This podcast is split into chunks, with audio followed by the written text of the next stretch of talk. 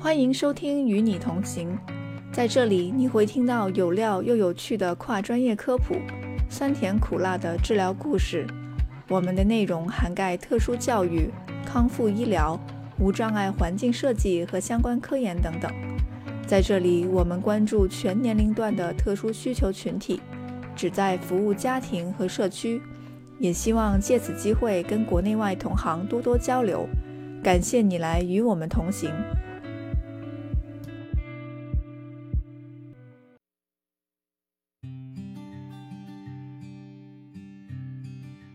本期访谈仅代表个人观点，与所属单位和机构无关。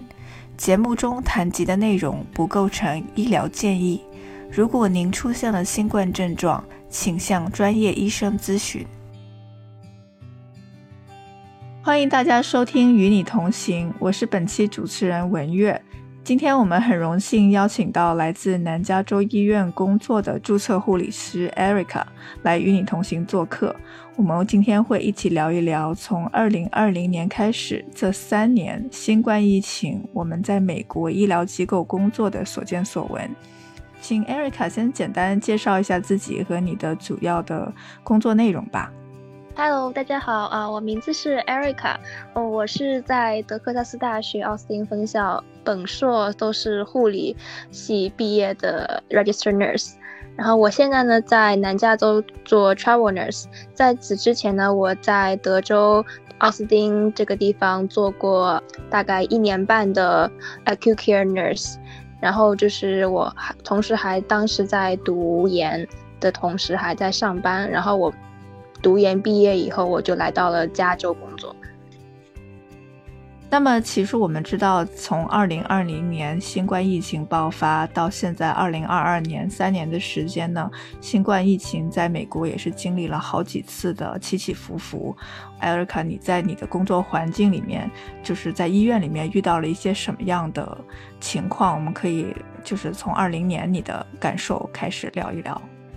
其实我自己对于新冠最最重点的那个经历是在德州奥斯汀的时候，当时是我二零二零年才当上护士半年的时候，然后就是三月份的时候，美国这边就爆发了疫情嘛，然后我们那个科室是奥斯汀它第一个是收新冠病人的科室，当时是 telemetry，也就是心血管科。那个科室在整个美国是最适合接收新冠病房的一个科室。我现在发现，就是无论我在德州还是在加州，永远都是呃 cardiac，就是 telemetry 这个 unit 是最先接受新冠病房的。呃，因为我觉得可能原因就是。是因为我们有心电图的那个观测仪器，然后我们还可以连什么这种血氧饱和度那种直接连在病人身上，而且不用进病人病房就能够观测到他们的心脏那些心电图情况和氧气血氧饱和度。然后有一些病房的话就是没有这些设备，所以就导致了就是每一次都是我们这个病房的人先接收新冠病人。二零二零年的时候。没有什么特别快速的检测新冠的那些 testing kits。我们那个时候要去测新冠病人的话，首先我们是一律是把所有的有典型新冠症状的病人都收在我们那个科室里面，然后我们再取样本，这些样本是要送到 CDC 总部的。那些地方大概就是，而且他要那个送过去，然后要寄过来，大概是要一周到两周时间，他才有结果。所以当时我们那个病房是叫做 PUI，就是 Patient Under Investigation，呃，然后在斜杠 COVID Isolation Unit。后来慢慢慢慢随着那个试剂和它有那个 Rapid Antigen 跟 PCR 在我们医院里也有的时候，我们就是那个病房就直接就是收的是。确诊的阳性新冠病人，他们会在急诊的时候就把这些是不是有新冠症状和那个检测都在 ER 筛掉，然后我们送过来就是就是 COVID 病人了。然后大概是到四月的时候，我们这个病房就是这么一个状态。然后二零二零年三月一开始的时候，是因为政策完全就是新的嘛，所以每一次上班的时候都会有不一样的措施跟我们讲，就是那个对。因为美国其实真正开始重视新冠，应该就是从二零年三月份开始，因为那个时候我知道加州是有一个 shelter in place 就这个政策，就是不光只是医院、医疗机构，包括全民都是所有的公司还有这些单位，大部分都是停摆，然后大家都是在家里面这个自我隔离的，所以你感觉在那个时候医院里面。因为在适应新的政策，他们的这些防护措施是一个什么样的情况？我说实话，就算是在一个一个同一个州里面，同一个城市里，每个医院的护防护措施装备都不太一样。然后我自己的医院的话，是那种我从来都没有在那种 PPE 上面，我们医院对我们有一些什么那种紧缺的事情，我们医院都是那种优先。给我们科室 PPE，然后把别的科室的 PPE 都给我们的那个状态。但是我知道我的有一些我的同学，他们的医院不是这样子的，他们后后面会 PPE 不够的时候，他们会自己就是自费去买 PPE。医院他们的 PPE 不够，然后会找一些，比如说有人会捐捐给医院 PPE。我们医院是不缺的，但是有些医院还是有点缺的。你可以跟我们描述一下你上班的时候这个防护的这些它跟措施有有什么吗？它跟国内的那个 PPE 不一样的是，就是我们 PPE 的后面是空的，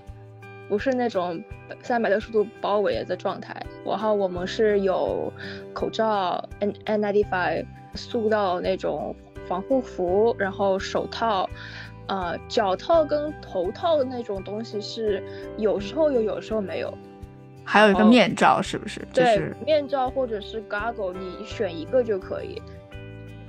然后这个跟我们在在这个养老康复机构也是差不多。我们在 PPE 最这个装备最全的时候，也是呃面罩加 N95。再加上一层比较就是塑料一次性用的，或者是他们会去换洗的那种，呃，后面是空的这这种罩衫，然后我们是没有没有那个脚套的，手套是有，但是是没有脚套的。我们作为医护人员，也是突然之间被卷入了一个巨大的未知当中。作为第一线接触这些病人的工作人员，你。你当时是一种什么样的心情？你你觉得自己回家之后有做什么特别的处理吗？当时一开始我们第一个收到新冠病人的时候，我们真的很害怕，就是我们所有的护士都 freak out 那种状态，我们就直接把我们医院里那个口罩全部戴上了。当时是没有规定要戴口罩的，然后我们那个科是非常的 panic，然后都戴上了口罩。那个是初期的状态，然后慢慢慢慢随着我们病房。的病人变多了，然后从一月然后延长到两两个月，然后三个月，慢慢慢慢都是这个状态以后，大家就恢复了一点平平静，防护工作是做的非常充分的，因为大家也很怕被感染，但是没有了一开始的恐惧，因为都变成了一种习以为常的状态。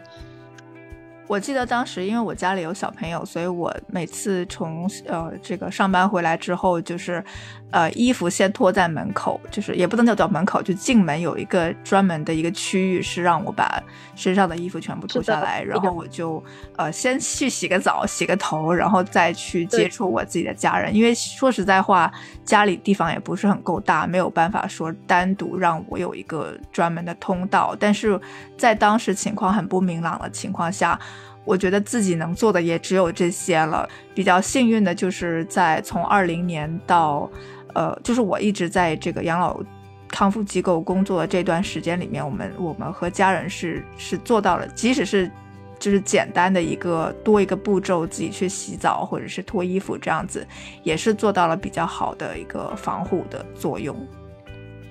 嗯，当时二零年的时候，我还跟我大学的一个同学是合租的，所以就是我很怕把病毒带到自己家里。我会，我那时候上的是夜班，我会跟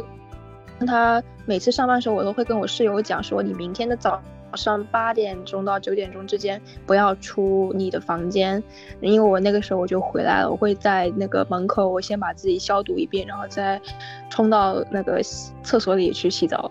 然后我们当时那个衣服也是那个我先脱下来反着脱下来，然后再消毒一遍，然后喷雾先喷一遍，然后放到袋子里面，把它袋子扎紧那个状态。反正每一次都是这样子。因为我知道我自己是新冠病房里的护士，所以我后来都不跟人合租了，我一直都住的是一 B 一 B。到我离开奥斯汀之前，我都是住的是一个人的地方。嗯，对，因为在那个二，我感觉二零年在美国新冠还是非常的严峻，就是主要的问题是因为大家都处于一个未知，在未知的情况下就会有很多的想象嘛。就但是毕竟我们也不知道这个病情到底会怎么样，它的传染性是如何。那个时候像你讲的测试盒子甚至都在前期都没有跟上。那我想问一下，你记得大概从什么时候开始，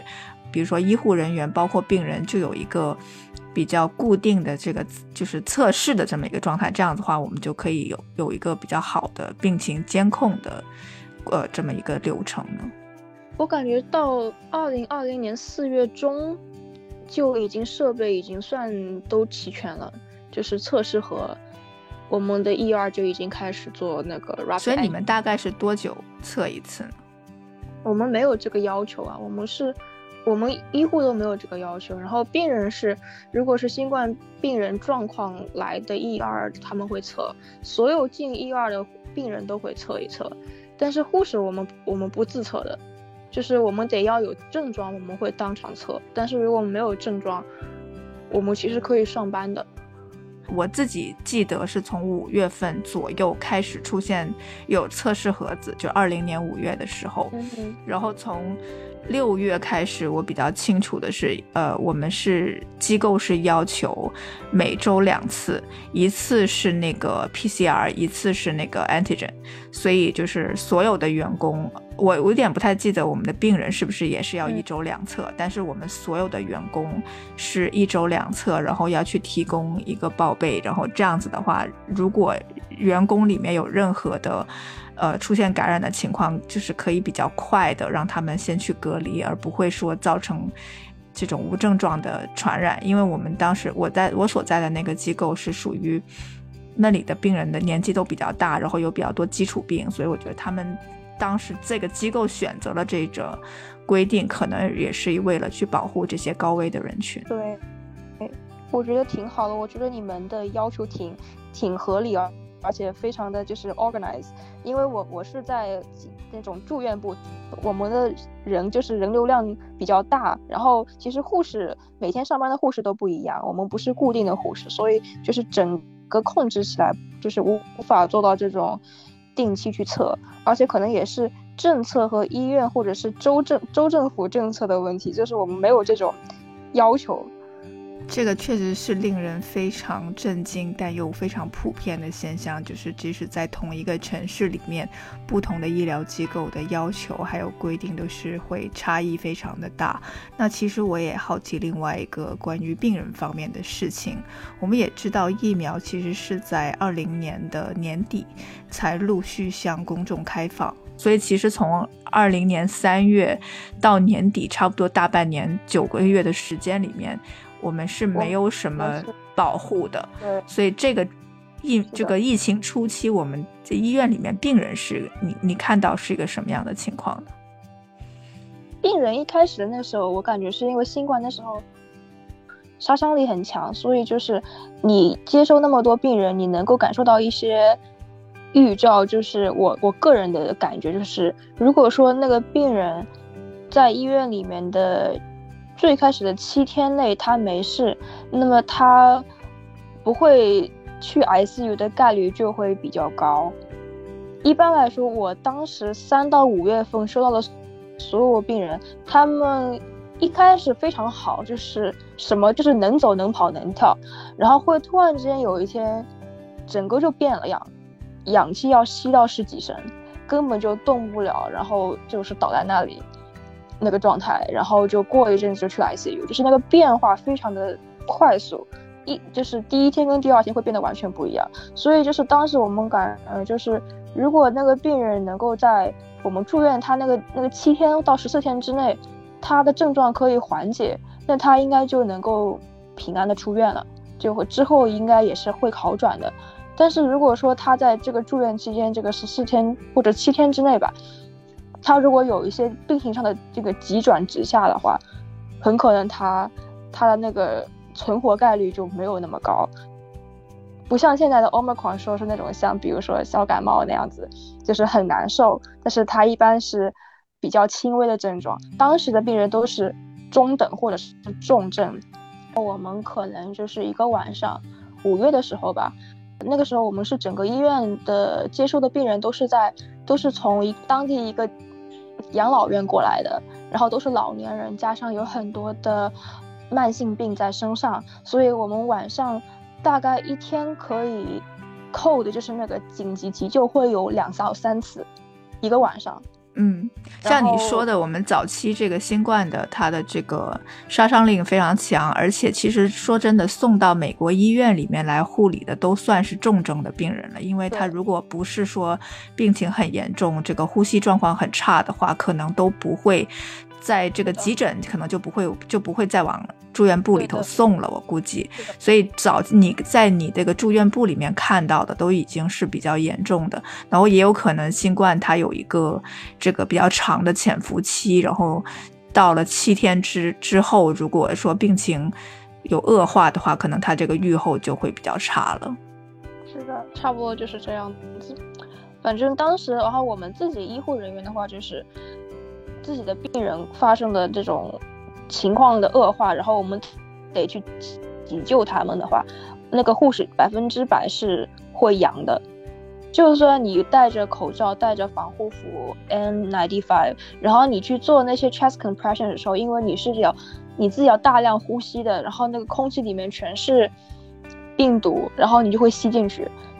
当时就是只要病人扣的，然后我们去救人，我们也会自己也会遭殃，这么个状态。这个当时的工作环境还是压力非常大的呀，感觉就是可能那种严重的病人也有可能是我们就是所谓的超级传播者，而且他在病情恶化的时候，可能病毒也是在最怎么说呢，传染性最强的时候，然后我们的医护人员也不能也不能走开，所以真的是二我我感觉二零年在一切未知的情况下，确实一个大家都处于这种。恐慌的状态里面，嗯，我我自己其实是运气比较好，因为我当时我扣的病人不多，我要么就是我会在我那个科室，我当我的当值那一天，我会很严谨的去就是盯着他们的走向看，避免是出现那种突然之间情况很恶化，然后措手不及要要去抢救的那个状态，要么就是我不上班的时候，我之前的那个病人。变变扣的，或者是去了 ICU，所以我碰到扣的时候不不多。然后我当时防护的也比较好，我当时什么事情都没有发生。所以你感觉这个，嗯，比起我们其他的那些就是流感患者或者是其他呼吸道疾病的患者，这个新冠阳性的患者，他们我们在医院或者是护理工作里面有什么特别的这个注意事项或者是措施吗？跟他们。工作久了，然后你会自己有一个直觉，就是你会感觉到他们某些时候他可能会恶化，你要感知到那种他们恶化的那个，在之前你就要去把他们那些血氧的那些仪器接上去，这样子你就可以时刻去知道他们血氧有多少。要注意的就是他的血氧饱和度不能低到某个值之以下，以下以后，他就会有生命危险。但是我们的一个问题是，我们不是每一个病人都可以获得那个接得上那个时刻可以勘测到他们血氧值的那个小东西的那个仪器。我们科室里面可能我们有三十多个病房，但我们只有十几个那样子的东西。所以你需要做的事情是，你要把那些病人进行一个优先级的排列，去去找到那些最需要这种仪器的病人。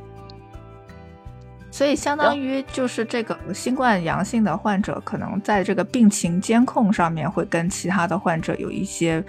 不一样的地方，因为他们的病情发展跟别人不同，他的他的变化特别快，他恶化起来也很快，所以就是你你自己要有一个直觉，觉得那个病人可能会不太好，你就赶紧得有一些仪器去加在他身上，嗯，然后他主要的治疗方针。其实比较简单，因为还没有什么特效药，当时就是监测，然后吸氧，然后确保它的氧气是百分之九十以上。嗯，然后如果你氧气就是慢慢慢慢加上去嘛，加到最后，如果在我这个病房里已经到了极限，就会送到 ICU 去。一开始的极限是十五升，然后三个月以后，我们的病房的极限是六十升，加上十五升当 rebreather 就是七十五升。如果是十五升以上就要送 ICU 的话，ICU 病房没有那么多房间给他们待着。对，说到这里，我想知道，就是说你感觉当时在病房里面有那种病床都睡满了的这种状态吗？因为我们在新闻里面也会听说说医院饱和了，然后这种。运气也很很好的，就是奥金还算比较的 organized。我们的病房是一人一间病房，反正就是我们我们收到了那么多病人住满了以后，我们就不会去收更多病人了。我们可能会扩充病房，最严重的时候就是我们一个科室嘛，我们会扩到第二个科室，就是两个科室一块。然后我听说别的医院就是会有这种整栋楼都是新冠病房的状态，但是我们不会在一个病房里面塞两张病床。所以就是医院可能在就管理层面，就是可能会做的比较好，所以他就没有出现这种人员不足或者是说患者照顾不周的这种状态。对我们，我们会给护士一个上限，就是我们当时甚至后来我会我会觉得，比起照顾普通病房的，我更愿意照顾新冠的，就是因为我们病人不多，我们一个人上限就是四个病人，我们不会再多加给新冠。护士更多的病人，因为四个就是极限啊。我们当时这么规定的。你说一人照顾四个病人，是说只在一天的工作时间内，你就是负责看四个病人，是吗？对的。OK，了解。是的。我记得我是在二零年的年底，十二月份，十二月中下旬的时候开始，就是机构有通知说，我们的这些高危人群，还有在这些。养老康复机构工作的工作人员可以开始去打疫苗了。其实那个时候，我们疫对于疫苗在这么短时间内出来，也是也是有有这种紧张的情绪，不是说特别就是欢快激动的就去打了，也是带着一些未知去打了这个疫苗，副作用特别大，会不会打了以后严重了？这种忐忑的心情。对，所以你感觉就是我们可以把这个新冠的发展从打完疫苗之后又作为第二个阶段。你感觉就是从疫苗之后，呃，医院在工就是在医院工作的这个有出现什么样的变化吗？我个人是从医院的我我同事的那个得阳率开阳性率开始，我觉得打完疫苗以后，我们病房的确诊阳性率。这种非常明显的下降了很多很多，就是能感觉得到，就是同样的 PPE，打疫苗前跟打疫苗后，然后我们去去急救之后，那些阳性的概率是不不高的，就基本上就一个月一次，一个一个同事阳这种概率，以前是一个月可以两到三个同事会阳，然后在自己在家里休息完，然后再回来，大概。就是这种人手会紧缺，然后这个事情也导致，就是后面到，就算是 COVID 疫苗已经有了以后，呃，人数还是会缺，所以 travel nurse 跟 FEMA nurse 会需求会变得越来越大。当时我们后来就是半年以后，我们科室的一半都是叫 FEMA nurse，FEMA 是一个就是美国那个 federal government 一个 emergency。agency 里面的护士就是专门去，呃，各种紧急的那种有需求很大的医院去帮助一些 emergency 的工作。了解了解。所以，我那个 FEMA 那个那个状态应该就是在二零二一年初持续了大概三个月的时的样子。嗯，因为我们知道，即使是打疫苗的话，首先疫苗它确实本身有一点副作用，就是我我自己当时打完也是出现了有这种低烧，还有体虚，大概一天左右的时间，但是很快就康复了。那么，呃，包括我们要去这个全社会范围内去接种这个疫苗，到疫苗生效也有这个时间，所以其实我感觉可能在我自己的体呃体会看来，是疫苗有没有这个降低传染率，这个我我确实不太确定，但是我感觉可能这个病人的严重程度，还有我们这些员工他们如果得了阳性，他康复的速度会比之前要可能要快一些，但是这个就是。这是我自己的一个这个看法了。这实际上我想说的就是，早期二零年的时候，大家属于一个恐慌，所以大家其实这个隔离工作做的是比较好的。到二一年，大部分的人开始接种疫苗了之后，反而是对这个新冠的这个这种传染病的意识有一点降低。在我自己的工作的这个康复养老院来说呢，嗯，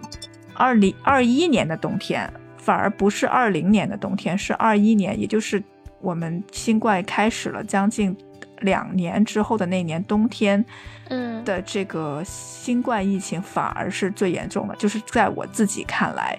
因为那个时候我们在呃养老院里面出现了大量的感染，虽然说他们不是说症状很重，但是因为毕竟是这个高龄且有基础病的老人家。在被无症状的看护也好、探望的或者是工作人员这些感染了之后，他们这个我们当时出现了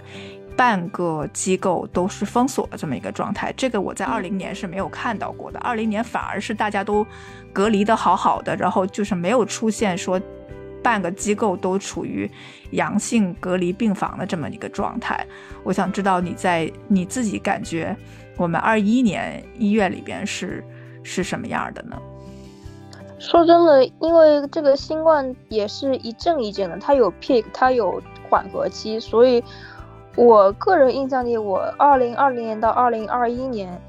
二零二零年五月有一个 peak，然后七月有个 peak，然后二零二一年十二月有个 peak。这也可能是跟美国人他们去那个节日去出行有一点儿关系。然后，二零二一年的暑假的时候，七到八月是个 peak，然后慢慢慢慢，新冠就缓和了下来。但是，无论医院是什么状态，外面的世界就是医院以外的正常的生活世界里面，其实二零二一年第二针疫苗开始实行以后，大家都觉得一这个病情都不不怎么就是严重了，然后感觉大家都恢复了正常的生活。但是你如果某一天去了医院里，发现那个医院里那个状态还是二零二零年一样的状态。嗯，对，所以我们其实作为医，就是在在这种医疗机构里面工作，我们我们的这种感官也是比较割裂的。就是在工作的时候觉得还是很紧张，然后回到生活之中，大家都好像就是不怎么把它当回事儿了。真正那个感觉缓和下来是，应该就是今年的 Omicron 的时候。对，对，但是前面那些。毒株都挺严重的，其实，嗯，因为实际上也是今年早早一节，好像是二月还是三月的时候，CDC 才真正的把这个这个新冠的所有的这些限制去进一步放宽。我记得在在今年春天之前，好像 CDC 还是就是维持了之前的建议，比如说保持距离啊、戴口罩呀。但是到今年的，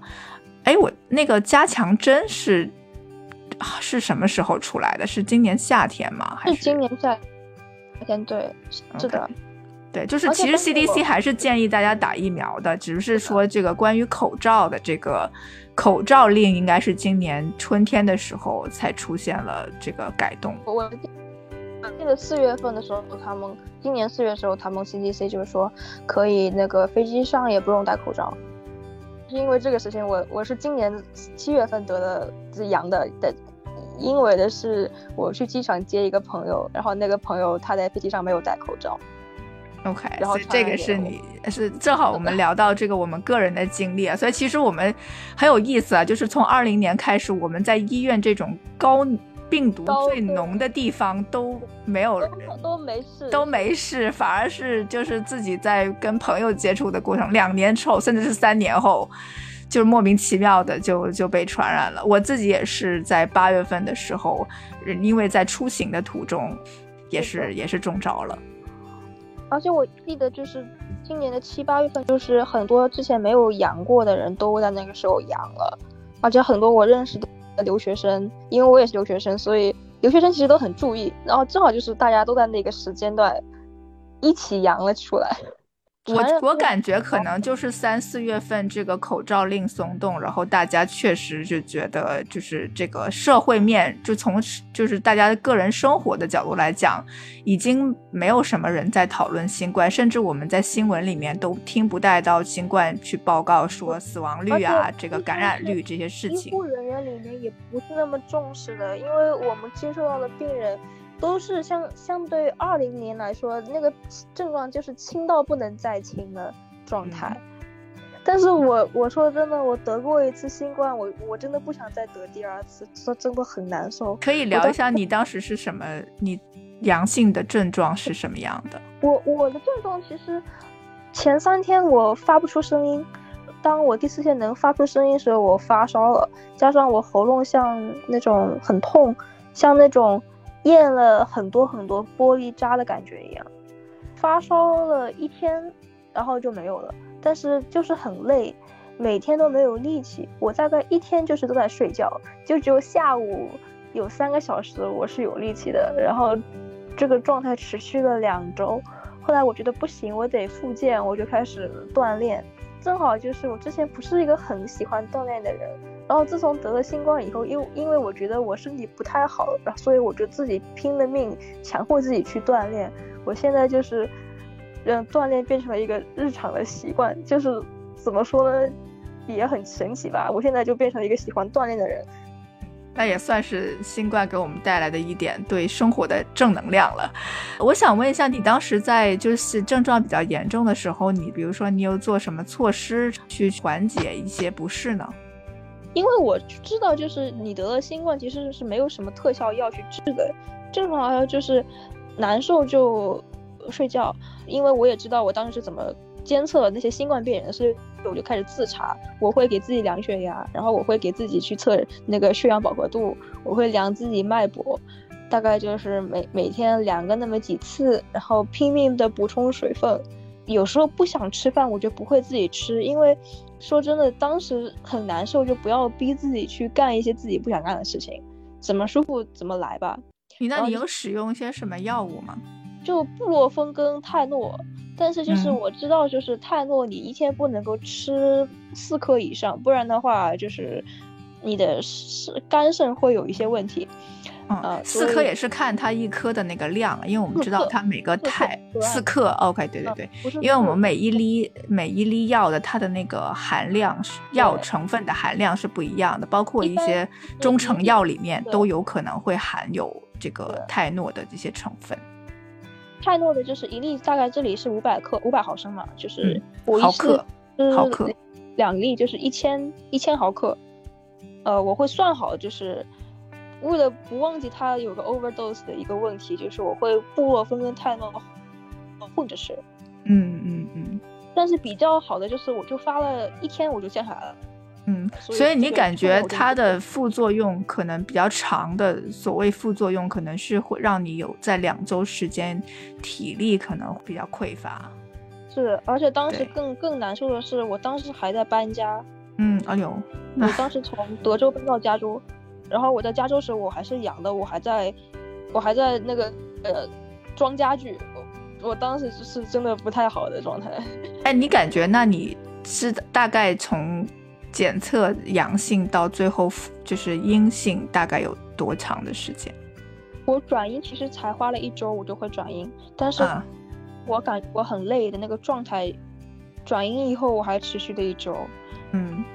那从那那两周之后，比如说你七月份感染到现在已经也有五个月的时间了，所以最近，呃，正好你也加强了运动，你现在有什么感觉吗？对，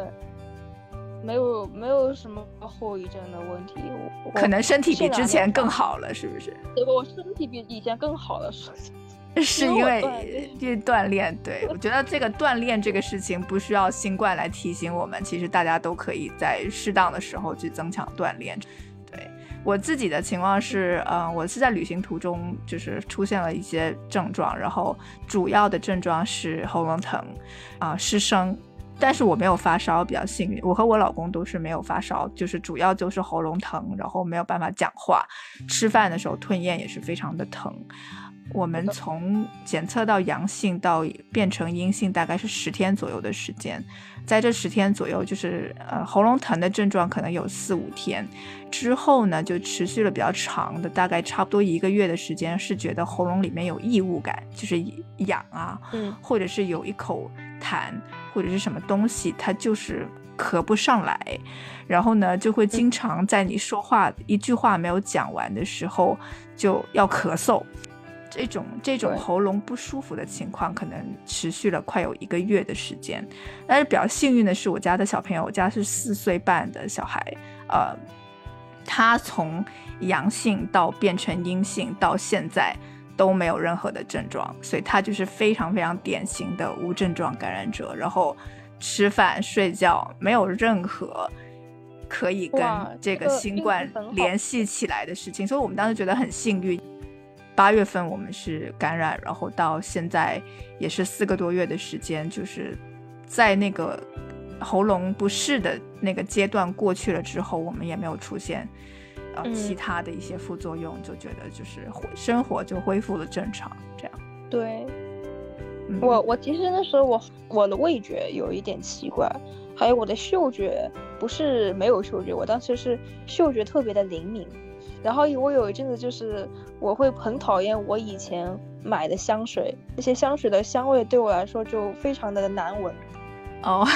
有一阵子后现在恢复了，现在好一点了，不要扔掉，是不是？对对。